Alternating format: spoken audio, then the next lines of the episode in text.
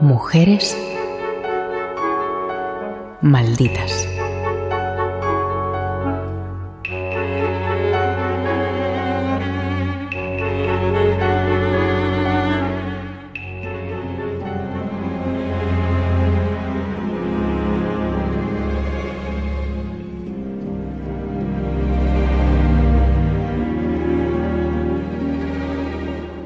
Margaret Fowler nació en Massachusetts en 1810. Su padre, abogado y congresista, educó a la niña siguiendo un plan de estudios entonces prácticamente limitado a los varones. Jordi Corominas, escritor y periodista. Eh, ella nace en, 1810, estamos en Estados Unidos de América, en, los primeros pasos, digamos, en ni, ni, siquiera en la juventud, en la infancia de, del país de las barras y estrellas y todo eso que conocemos de tierra de oportunidades, etcétera, etcétera, en ese momento real. ¿Y qué hace este padre de Margaret Fowler, nacida en 1810 en Massachusetts? Pues le da una educación clásica y es una educación que consigue algo muy importante, que es que la iguala con los hombres directamente. Mm, las lecturas son exigentes, a los seis años aprende a leer a los clásicos, tanto Virgilio como Ovidio, Horacio, todos los, los poetas latinos, entre otros.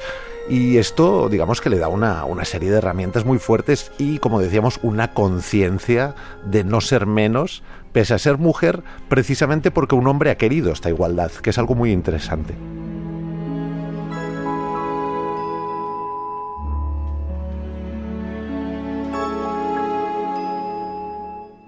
Ya de adulta trabajó como maestra, casi la única salida laboral para una mujer de la época.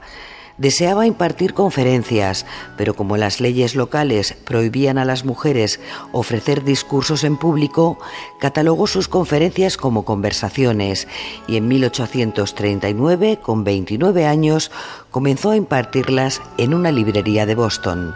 Con el tema de las clases, transformándolas en conversaciones, lo que hace en esencia es desafiar el, mismo sistema. E, ella tampoco será una, una revolucionaria en el sentido de voy a romper directamente con el poder establecido, no. Yo creo que lo que hace, desde un mérito increíble y desde una lógica superior, es insertarse en los mecanismos y a partir de ahí podrá desarrollar lo que en el siglo XIX, repetimos, más siendo mujer, podría considerarse una vida verdaderamente libre.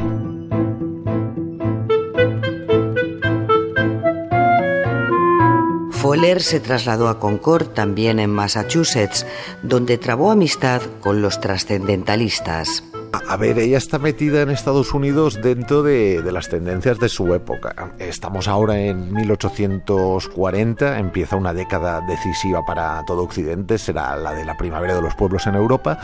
Y en Estados Unidos, en cambio, a, partir de esa inmensidad que, a veces no, bueno, sí que la imaginamos, pero tenemos que concebirla a nivel siglo XIX, es decir, sin coches, sin tren en ese momento, pues digamos que nacen filosofías muy adecuadas y muy en sintonía con el paisaje. Una de ellas es el trascendentalismo, donde lo importante es pensar y la acción al mismo tiempo. Durante dos años, a principios de la década de 1840, Fowler fue editora de The Dial, la revista de los trascendentalistas. Entre los cabezas de este movimiento figura Ralph Waldo Emerson, ella, ella será la directora y editora de, The Dial, donde también entablará contacto con, con otro grande de ese momento y además un precursor mundial como es Zoró. ¿Por qué? Pues porque Zoró es el padre de la desobediencia civil, es el autor de, de Walden, La vida en el campo, y digamos que todas estas enseñanzas y aprendizajes directamente desde el contacto cotidiano y directo marcarán a, nuestra protagonista que por lo demás ya en ese momento está exhibiendo una serie de, de ideas feministas bastante inusuales. A ver, e, ella misma es consciente de que la igualdad entre hombre y mujer es posible, ella es un ejemplo prístino de, lo que estamos diciendo. En The Dial publicó uno de sus primeros trabajos feministas significativos, El Gran Pleito, que más tarde reelaboró y amplió en el libro Mujer en el siglo XIX.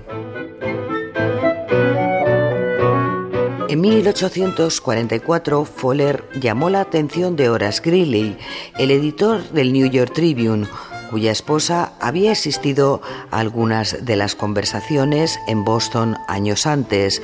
Impresionado por su talento, le ofreció trabajo como crítica literaria y corresponsal del periódico. Fowler se mostró escéptica al principio, no tenía buena opinión del periodismo diario.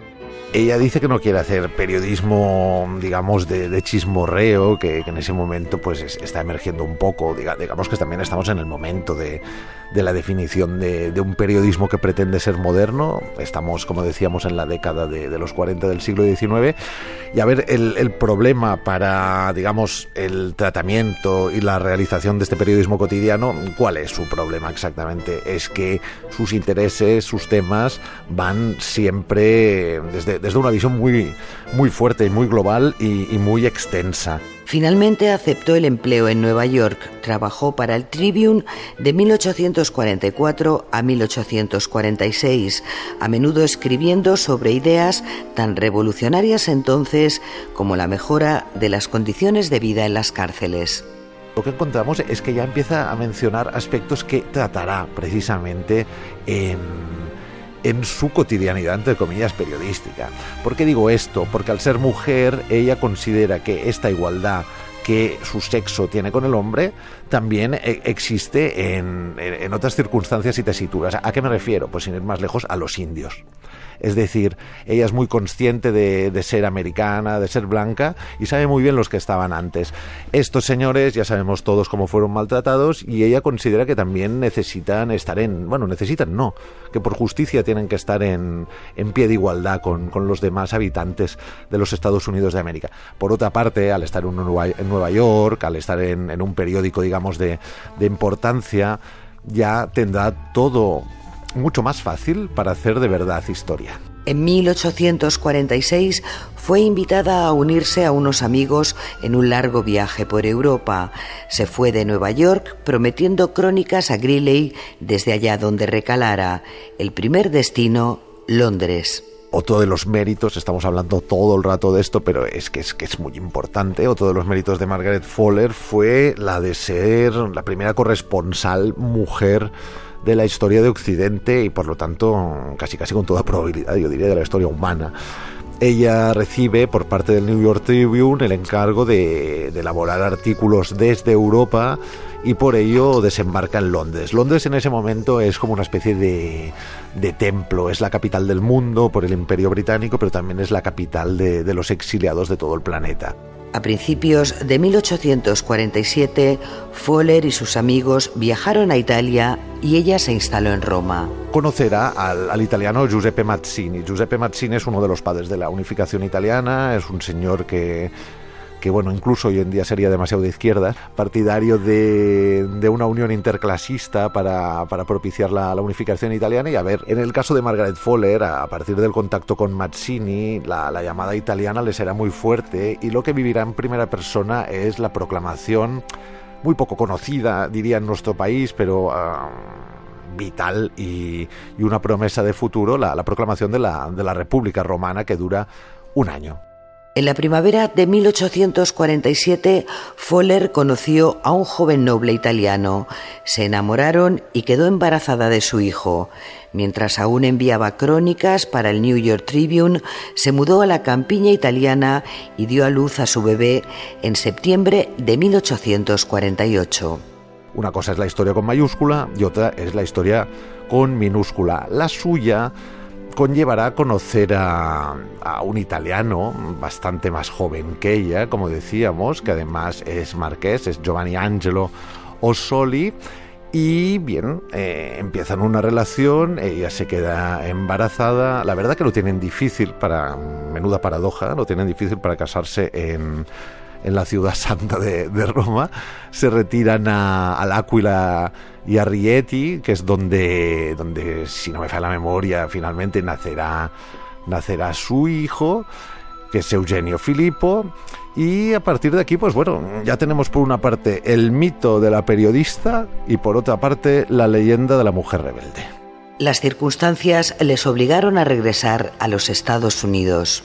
La situación en Italia se complica, la República Romana de Don Pepino Mazzini fracasa, por otra parte, la primavera de los pueblos yo creo que es un ensayo de de una futura democracia y de un futuro auge de la burguesía, pero que no, no termina bien en ninguna parte en ese momento. Es un chispazo importante sin, con una trascendencia, digamos, a posteriori, y eso complica la vida a, Margaret Fowler y, y, a su marido, Giovanni Angelo, como, como a su hijo que tenemos. Ella está escribiendo una historia de la Revolución Italiana, pero escasean los medios, cada vez es más complicado hasta incluso hacer llegar los artículos. En la primavera de 1850 reservaron un pasaje en un velero con destino a Nueva York. El barco, que transportaba en su bodega un cargamento muy pesado de mármol, tuvo mala suerte desde el comienzo el Elizabeth logró llegar a la costa este de América. Sin embargo, se desorientó en una fuerte tormenta y encalló en un banco de arena frente a Long Island en las primeras horas de la mañana del 19 de julio de 1850.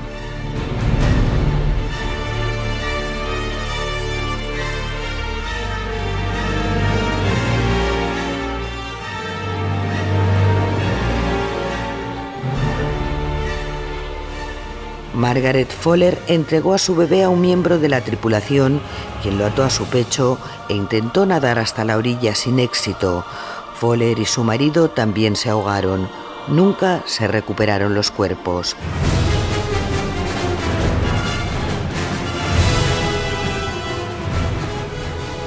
Sus escritos y su forma de afrontar la vida sirvieron de inspiración para futuras generaciones feministas poco a poco, como ocurre con este tipo de mujeres, Margaret Fowler ganará relevancia. Tenéis que pensar que ella es periodista antes del gran momento norteamericano del siglo XIX, que es su guerra civil, y claro, es exótica. Es exótica porque es una pionera. Es una pionera, es una mujer que, que piensa, diría yo, no, no cinco años por delante, sino bastantes más, y que probablemente al malograrse por culpa del hundimiento, nos privó de, una serie de promesas y expectativas que, a, mi parecer, hubieran hecho avanzar la, lucha de la mujer en, en, ese momento histórico bastante. Es decir, estamos hablando de Fowler como una pionera porque su acción se centra casi mm, tres cuartos de siglo antes de la primera ola feminista. Con lo cual yo creo que, su pérdida, más allá de todo lo poético, lo fue de verdad por lo que nos perdimos de anticipo.